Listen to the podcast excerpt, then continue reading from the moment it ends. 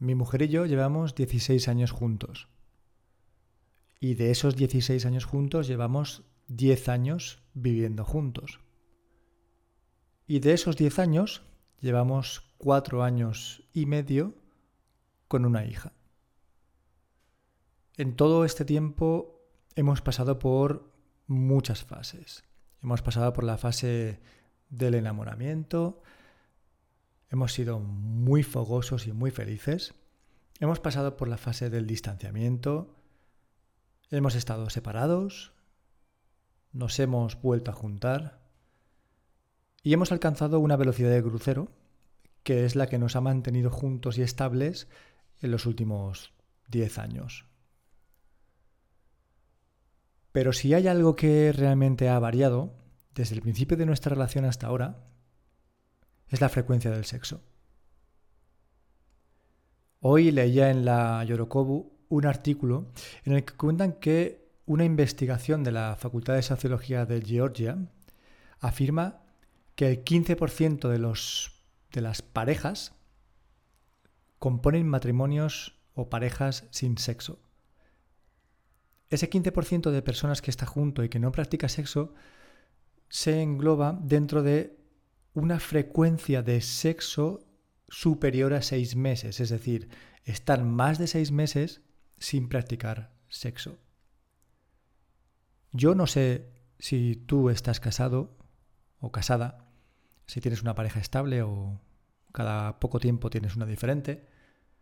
No sé cuántos años llevas con tu, con tu pareja y tampoco sé cuánto follas. Pero estoy seguro de que tu historia se parece mucho a la mía. Y de que si, como yo, tú llevaras 16 años con tu pareja, follarías muy poco. Y ya sabéis eso que se dice de follas menos que un casado. En mi caso, y con mis amigos no se habla de este tema, es un tabú. A veces he intentado estirar del hilo y ver qué me cuentan, pero no es algo que se suela airear, porque una pareja que folla poco se tiende a pensar que es una pareja poco feliz. Porque el sexo siempre ha estado relacionado con el éxito. Porque follar mucho es de fucker y follar poco pues es de losers.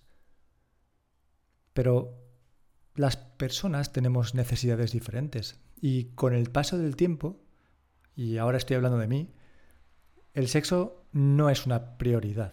Así como cuando todo empezó follábamos hasta en la calle o en la puerta de, mi casa con mis padres durmiendo o en el asiento de un coche, que no hay cosa más incómoda.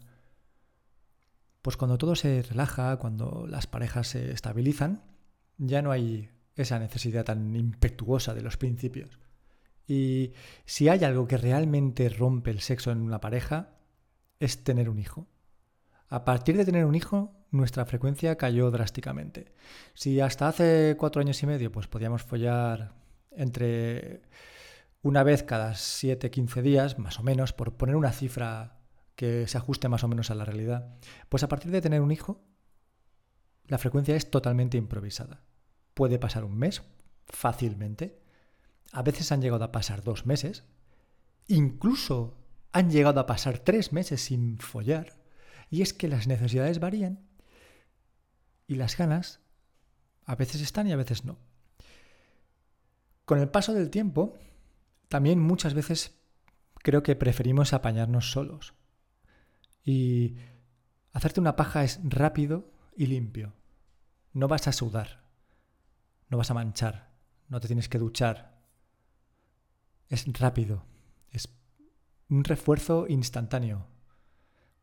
Y follar implica trabajo, implica preliminares, implica esforzarse y muchas veces ni siquiera estamos por la labor de esforzarnos. ¿Para qué? Si la otra pareja se puede hacer una paja como yo y, se satisface, ¿no? La pereza muchas veces también es el gran enemigo de follar en pareja. No me apetece, pues me da pereza, pues prefiero acostarme, vamos a ver una serie, eh, me como un trozo de chocolate, yo qué sé. Estas cosas que hacemos y seguramente tú también las harás. Está muy sobrevalorado el sexo en parejas que ya llevan mucho tiempo juntos. También leí en el artículo de Yorokobu que el fin de los días de una pareja es el fin del sexo. Pero esas parejas de hasta que la muerte nos separe, como nuestros padres o, los tuyos, si es que siguen juntos, yo no sé si has preguntado a tus padres cuántas veces follan por semana, por mes o por año incluso, pero lo más probable es que digan que la última vez ya ni se acuerdan o fue hace más de seis meses fácilmente. Y es que las necesidades, repito lo que decía antes, varían y cambian y ya no son igual que al principio. Y está muy bien follar. Y también me hace gracia que en el artículo comentan que el español es muy de ¿cuánto follas tú? Pues yo follo más que el vecino, porque el vecino folla menos, porque yo quiero follar más que el vecino para ser más guay, para tener ese aura de fucker mm, sobre mi, sobre mi ser. Y luego es estúpido y absurdo.